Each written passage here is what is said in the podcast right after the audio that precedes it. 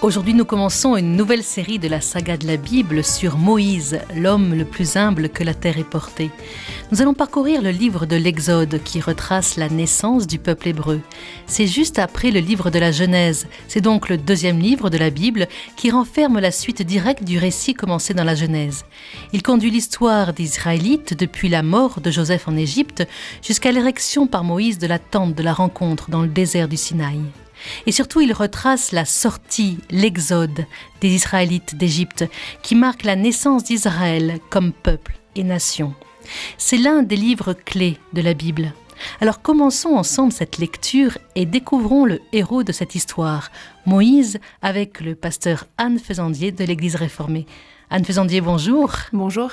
Alors dites-nous en trois mots pour commencer, pourquoi nous avoir choisi de parler de Moïse? Trois mots.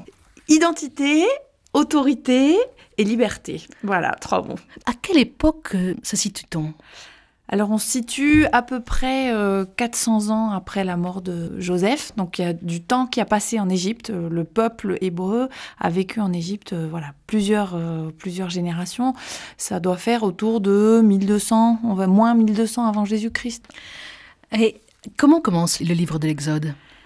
Alors il commence en nous décrivant ce peuple hébreu qui vit en Égypte au milieu des, Égyptiens et en nous décrivant de façon extrêmement euh, négative. Euh, moi je trouve que c'est ce qui est, frappant. on a vraiment une description comme si euh, les Hébreux étaient une espèce de vermine en train de se multiplier au sein du peuple égyptien. On nous dit, voilà, les fils d'Israël fructifièrent, pullulèrent, se multiplièrent, devinrent de plus en plus forts et le pays en était rempli. Il y a vraiment oui, quelque chose, je crois, de, négatif qui nous est dit, comme si euh, le narrateur se mettait dans la peau des Égyptiens, qui voient grossir au milieu d'eux ce peuple qui est un peuple étranger et en même temps dont ils peuvent de moins en moins se passer. Et d'ailleurs, tout ce nous autour de la réaction de Pharaon, qui d'où d'un coup s'en rend compte et qui identifie ce peuple avec un ennemi potentiel et qui dit Oh là là, mais si jamais on était en guerre, à coup sûr, ce peuple qui vit au milieu de nous viendrait à se joindre à nos ennemis. Et du coup, nous devons avoir une relation de défiance avec ces gens qui finalement vivent en paix avec nous et au milieu de nous depuis euh, de nombreuses années. Et on, a ce basculement au tout début du livre de l'Exode. Mais il semblerait que le nouveau roi, qui n'a pas connu Joseph, ne se souvienne pas de cette histoire de Joseph. Mais non, évidemment, on a perdu la mémoire de pourquoi ce peuple est arrivé là, quelles sont les relations de fidélité, on pourrait dire, hein, de confiance qui se sont tissées entre ces deux peuples. Et puis, avec le temps, euh, les choses se sont distendues, séparées, et du coup, la défiance apparaît, puis la peur, puis la violence. On vivait dans la hantise des fils d'Israël, c'est fort comme terme. Alors que représente le Pharaon? Le pharaon, c'est certes le roi des Égyptiens, mais plus que le roi des Égyptiens, il est, euh, pour les Égyptiens, c'est Dieu sur terre. Enfin, c'est vraiment euh, le, chef de tout le panthéon. Et Dieu sait s'il y a de nombreux dieux euh, en Égypte. L'incarnation, on pourrait dire, divine, à la tête du pays d'Égypte. Et c'est vrai que dans tout le livre de l'Exode, on va trouver d'ailleurs, enfin en tout cas dans toute la première partie, une espèce de combat entre euh, une divinité euh, païenne représentée par Pharaon et puis le Dieu que va découvrir Moïse. Alors le pharaon n'est pas nommé dans la Bible, mais certains pensent que c'est peut-être le, le, grand Ramsès II oui, parce que euh, il est fait euh, référence à des grands travaux et c'est vrai qu'on a retrouvé hein, euh, des vestiges archéologiques, des pyramides, etc. Et Ramsès II, un pharaon qui a beaucoup marqué l'Égypte par son, on va dire, sa frénésie architecturale. Mais en même temps, il y a d'autres indices qui montrent que c'est aussi une contraction de l'histoire de l'Égypte et que derrière ce personnage de pharaon au singulier, on a des pharaons et on a des, des rois qui ont existé, mais à différentes périodes en fait de l'histoire de l'Égypte. Parce qu'on on peut pas lire ça comme si c'était un procès verbal de ce qui s'était passé. Mais non, bien sûr. Comme toujours avec la Bible, on est vraiment dans une relecture qui cherche à nous faire passer un message, qui est bien sûr complètement lié à des faits historiques réels, à une réalité historique, parce que il y a quelque chose de l'ordre, oui, d'une incarnation. Je veux dire, Dieu a parlé à travers une histoire. Et le livre de l'Exode, il dit ça. Euh, Dieu s'est révélé dans l'histoire du peuple hébreu. Donc c'est l'histoire avec un grand H euh, qu'on peut entre guillemets vérifier avec de l'archéologie, des choses comme ça. Et en même temps, c'est une interprétation de cette histoire. Et donc, il y a une distance. Il y a une distance avec la réalité brute et les minutes, on pourrait dire, ou le reportage de ce qui se serait passé, parce qu'il y a un peuple qui cherche à comprendre comment Dieu s'est manifesté dans cette histoire. Alors que va faire le Pharaon face euh, à cette multiplication des Hébreux? Et surtout face à sa peur? Prenons de sages mesures contre lui pour l'empêcher de se multiplier. Alors quand vous allez voir les mesures en question, c'est tout ça de la sagesse. Oui, voilà, on peut douter de la sagesse parce qu'on a d'abord le fait de, de, faire travailler ce peuple, de le réduire en esclavage, donc de le faire travailler quasiment pour rien et en lui donnant relativement peu de moyens. Donc vraiment quelque chose de l'ordre d'une oppression.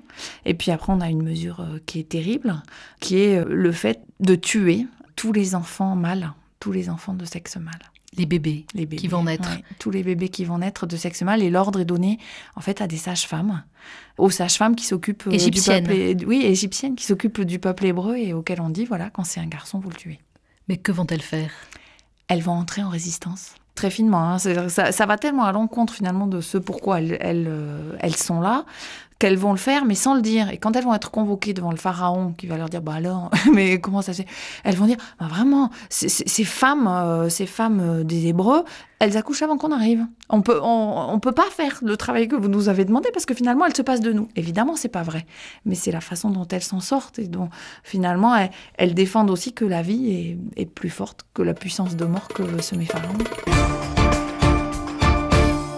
Les Hébreux sont très nombreux et le Pharaon veut cesser leur croissance. Il ordonne donc à tout son peuple, d'abord il avait ordonné aux sages-femmes donc de tuer les, enfants euh, premiers-nés, les mâles, elles ne le font pas, donc il va ordonner à tout son peuple carrément de jeter tous les enfants mâles des Hébreux dans le fleuve. Quand on imagine, hein, c'est vraiment un massacre terrible. Et c'est ce qui se passe. Et au milieu de ce, on va dire, ce cataclysme, ce génocide, euh, on a une petite lueur euh, d'espérance. On a une maman, une femme, euh, dont on, on, ne connaît pas le nom, mais qui trouve que son bébé est tellement beau qu'elle peut pas le tuer. Alors on peut se dire, est-ce que c'est une seule femme ou est-ce qu'elle représente, voilà, toutes ces mères finalement qui sont retrouvées devant ce devant cette chose terrible de se voir enlever leur enfant pour le tuer? Elle, elle, résiste, elle aussi, et elle s'organise pour sauver son bébé. Et donc, elle, euh, elle le place, euh, nous dit le texte biblique, dans une caisse en papyrus qu'elle enduit de bitume et de poids. Donc elle, euh, elle lui fait un berceau qui puisse résister à l'eau, puisqu'il est censé être jeté dans le fleuve. Il est jeté, encore une fois, c'est quand on retrouve la même chose qu'avec les sages-femmes. C'est-à-dire que elle obéit, mais euh, en fait, elle obéit pas. Certes, elle le geste dans le fleuve, mais avec quelque chose qui le protège et qui lui permettra de survivre. Elle l'avait déjà caché pendant trois mois. Oui. Et donc là, elle va le mettre dans une corbeille. Souvent, on imagine dans un Moïse, on appelle même ça un Moïse, souvent c'est corbeille. Et, il va glisser sur le Nil, on suppose, hein, le fleuve d'Égypte. Et là, c'est une histoire qui est très connue. Que va-t-il se passer? Alors d'abord, c'est une maman prudente parce qu'elle place euh, la grande sœur du bébé, donc sa fille, pour surveiller ce berceau, pour réussir à savoir ce qui va se passer. Elle l'abandonne pas. Vraiment, on nous montre avec cette sœur qui est postée là qu'elle n'abandonne pas son bébé. Et puis, euh, de façon totalement extraordinaire, c'est la fille de Pharaon qui est en train de se baigner dans le fleuve qui trouve ce panier avec le bébé et qui décide de l'adopter qui lui donne le nom de Moïse. Elle donne le nom de Moïse en précisant. Il s'appellera Moïse parce que je l'ai sauvé des eaux. Et à ce moment-là, comme par miracle, la grande sœur qui avait suivi euh, l'itinéraire euh, surgit en disant mais vous allez avoir besoin d'une nourrice pour vous occuper de ce bébé. Et moi, je connais quelqu'un qui pourrait très bien faire la nourrice. Et ainsi, c'est la propre mère de Moïse qui va se retrouver à nourrir son fils, qui n'est plus son fils puisqu'il a été adopté. Il est biologiquement son fils, mais il n'est plus son fils puisqu'il a été adopté par la fille de Pharaon.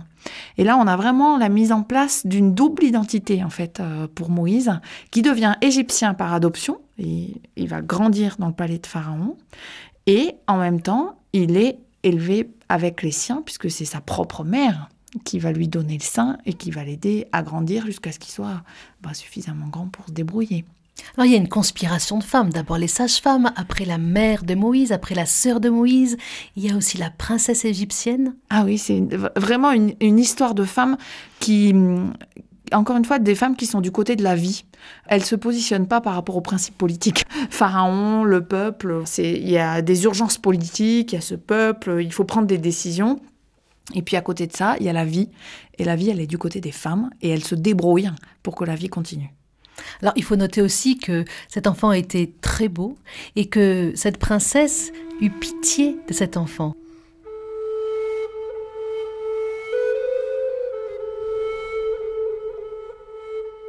Relisons ensemble donc le début du chapitre 2 de l'Exode. Un homme de la famille de Lévi s'en alla prendre une fille de Lévi. La femme conçut, enfantant un fils, vit qu'il était beau, et le cacha pendant trois mois. Ne pouvant le cacher plus longtemps, elle lui trouva une caisse en papyrus, l'enduisit de bitume et de pois, y mit l'enfant et le déposa dans les joncs sur le bord du fleuve. La sœur de l'enfant se posta à distance pour savoir ce qui lui adviendrait. Or, la fille du Pharaon descendit se laver au fleuve, tandis que ses suivantes marchaient le long du fleuve. Elle vit la caisse parmi les joncs et envoya sa servante la prendre. Elle ouvrit et regarda l'enfant. C'était un garçon qui pleurait. Elle eut pitié de lui. C'est un enfant des Hébreux, dit-elle. Sa sœur dit à la fille du Pharaon Veux-tu que j'aille appeler une nourrice chez les femmes des Hébreux? Elle pourrait allaiter l'enfant pour toi. Va, lui dit la fille du Pharaon, et la jeune fille appela la mère de l'enfant. Emmène cet enfant et allaite-le-moi, lui dit la fille du Pharaon, et c'est moi qui te donnerai un salaire. La femme prit l'enfant et l'allaita. L'enfant grandit, elle l'amena à la fille du Pharaon, il devint pour elle un fils, et elle lui donna le nom de Moïse, car, dit-elle, je l'ai tiré des eaux.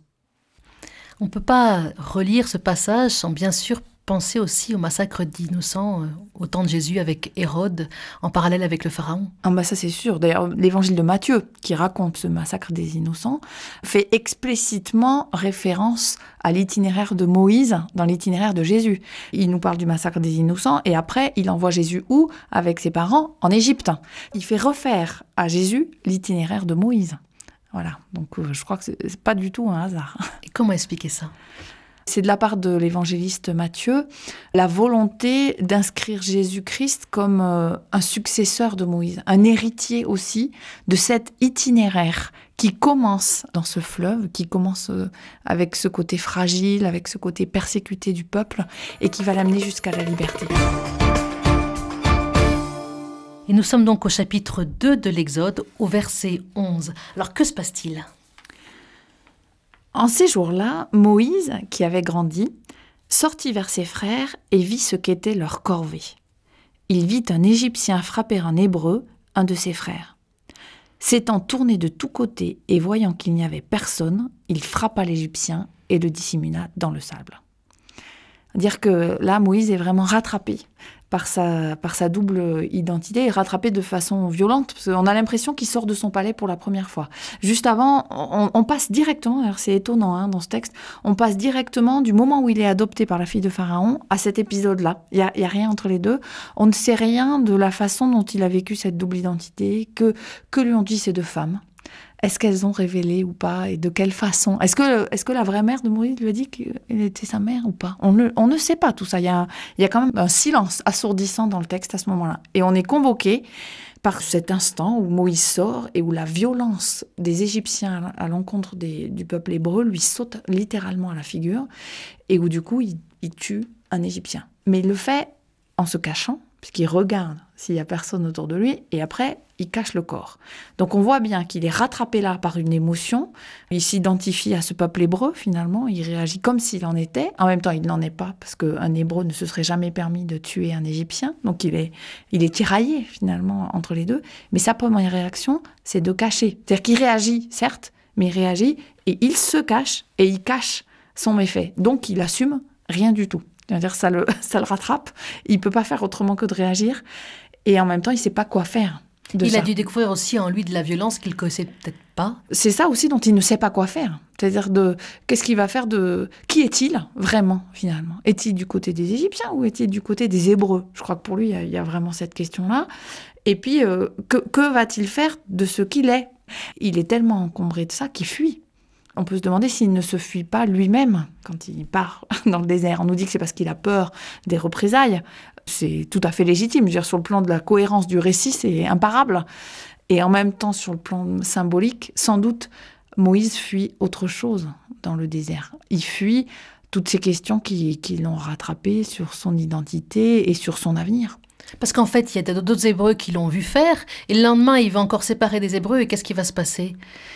On lui demande Qui t'a établi chef et juge sur nous penses-tu me tuer comme tu as tué l'Égyptien? C'est-à-dire que du côté des Hébreux, on le... On ne reconnaît pas une autorité, aucune autorité. Mais non. Et finalement, il n'est reconnu euh, ni par les Égyptiens, ni par les Hébreux. Donc en gros, c'est à partir de quelle autre autorité peux-tu agir? Oui, exactement. Et c'est ça qui va être aussi tout au long de, toute l'histoire de Moïse, on va voir quelle va être son autorité, d'où il va tirer la force de son autorité.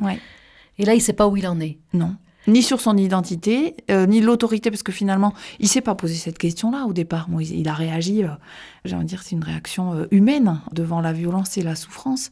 Et on lui renvoie la question de l'autorité, qui sera une question qui va se poser à lui, mais plus tard, qui lui est posée de l'extérieur, là. Donc, comme vous disiez, il va fuir parce que le pharaon va être au courant de ce qui s'est passé. Donc, il va être obligé de fuir et il va se retrouver assez loin, d'ailleurs, dans le désert. Et, que va-t-il se passer? Moïse s'arrête au bord d'un puits pour boire et il y a là euh, des filles euh, qui sont en train de conduire des troupeaux pour euh, abreuver ces troupeaux et ces filles sont attaquées par des brigands dans le désert. Moïse intervient pour les sauver. Encore d'une façon un peu pulsionnelle. Encore une fois, oui, parce qu'il voit ça et il peut pas faire autrement que réagir sans réfléchir à vers quoi ça va l'amener. Et du coup, ces filles l'emmènent chez leur père, Jétro, et finalement, il va s'arrêter là. Il va trouver un accueil, on va presque dire une troisième maison. Il avait euh, sa maison euh, chez sa maman hébreu. Il a quand même été élevé, il a grandi. Il a la maison chez Pharaon, puisqu'il est euh, le fils adoptif euh, de la fille de Pharaon.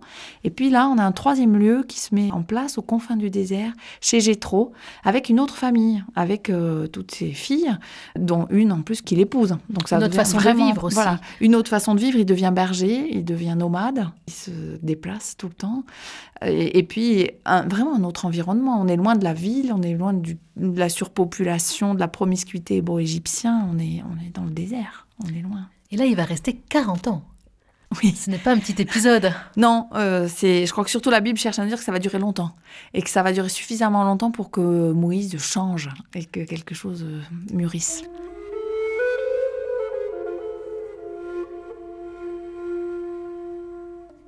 Moïse s'enfuit de chez le Pharaon. Il s'établit en terre de Madiane et s'assit près du puits. Le prêtre de Madiane avait sept filles. Elles vinrent puiser et remplit leurs auges pour abreuver le troupeau de leur père. Les bergers vinrent les chasser. Alors Moïse se leva pour les secourir et il abreuva leur troupeau. Elles revinrent près de Jéthro, leur père, qui leur dit Pourquoi être revenu si tôt aujourd'hui? Elles dirent Un Égyptien nous a délivrés de la main des bergers. C'est même lui qui a puisé pour nous et qui a abreuvé le troupeau. Il dit à ses filles Mais où est-il? Pourquoi avez-vous laissé là cet homme? Appelez-le, qu'il mange. Et Moïse accepta de s'établir près de cet homme qui lui donna Sipora, sa fille. Il va devenir euh, père et il va devenir berger. Père et berger, on retrouvera aussi père et berger du peuple hébreu. Il est en train de trouver son identité Oui, je crois, trouver ce pourquoi il est fait, même si c'est encore en germe. Ça a besoin d'arriver au langage. Et ça, c'est l'étape d'après. Parce que, par exemple, dans sa paternité, moi, je suis troublée. On nous dit pas grand-chose de son fils, si ce n'est le nom que lui donne Moïse. Moïse l'appelle Gershom, ce qui veut dire réfugié. C'est-à-dire qu'il donne à son fils le nom de sa blessure. C'est-à-dire qu'il l'appelle réfugié. C'est comme un miroir qui nous est tendu finalement sur le fait que Moïse, euh, bien que étant installé avec Jéthro, trouvant son identité de berger, de mari, de père, est quand même encore euh, blessé, fêlé avec cette question de à quel peuple est-ce que j'appartiens, qui est-ce que je suis vraiment. Alors dans toute cette histoire, finalement, il va être sauvé d'abord par les sages-femmes, puis après on a vu encore par sa mère, sa sœur, la princesse égyptienne, et puis donc sages-femmes vont être étrangères, la princesse égyptienne est étrangère, après il est accueilli encore par des étrangers. Par des étrangères C'est d'abord encore des femmes. Encore des femmes. Qu'est-ce que ça veut dire tout ça Qui font le lien oui, il y, a vraiment euh, une, espèce de conspiration féminine pour aller vers la vie et se dire que la vie qui passe de génération en génération est, est plus forte que les obstacles, que la politique, que les événements devant lesquels on est confronté, que les questions même, les questions euh, importantes, réelles, d'identité, de légitimité, d'autorité que chacun se pose. Il y a une force de vie qui est plus forte que tout ça et qui traverse cette histoire. Tout le récit nous fait attendre un, sauveur pour ce peuple hébreu, parce qu'on a bien montré au départ combien ce peuple souffre. Il est acculé à des travaux forcés, il est méprisé, et on s'attend à la naissance d'un sauveur. On voit Moïse, on se dit ça y est, il est sauvé des eaux d'une façon extraordinaire, il est pris par la princesse et tout. Et là, on a l'impression que qu'est-ce qui se passe? Il se dérobe. le, sauveur euh, potentiel, entre guillemets, disparaît. En tout cas, alors je crois que ça, c'est une lecture qu'on peut avoir aussi a posteriori, nous, en connaissant la fin de l'histoire, et puis euh, une lecture de l'histoire du salut. On se dit, on attend que Dieu intervienne euh, dans l'histoire. Et donc, ce qui est sûr, c'est que le récit est remarquablement bien construit pour nous faire attendre quelque chose et nous, nous amener à dire cette situation-là est trop lourde. On ne peut pas vivre dans cette situation-là. Donc qu'est-ce qui va se passer?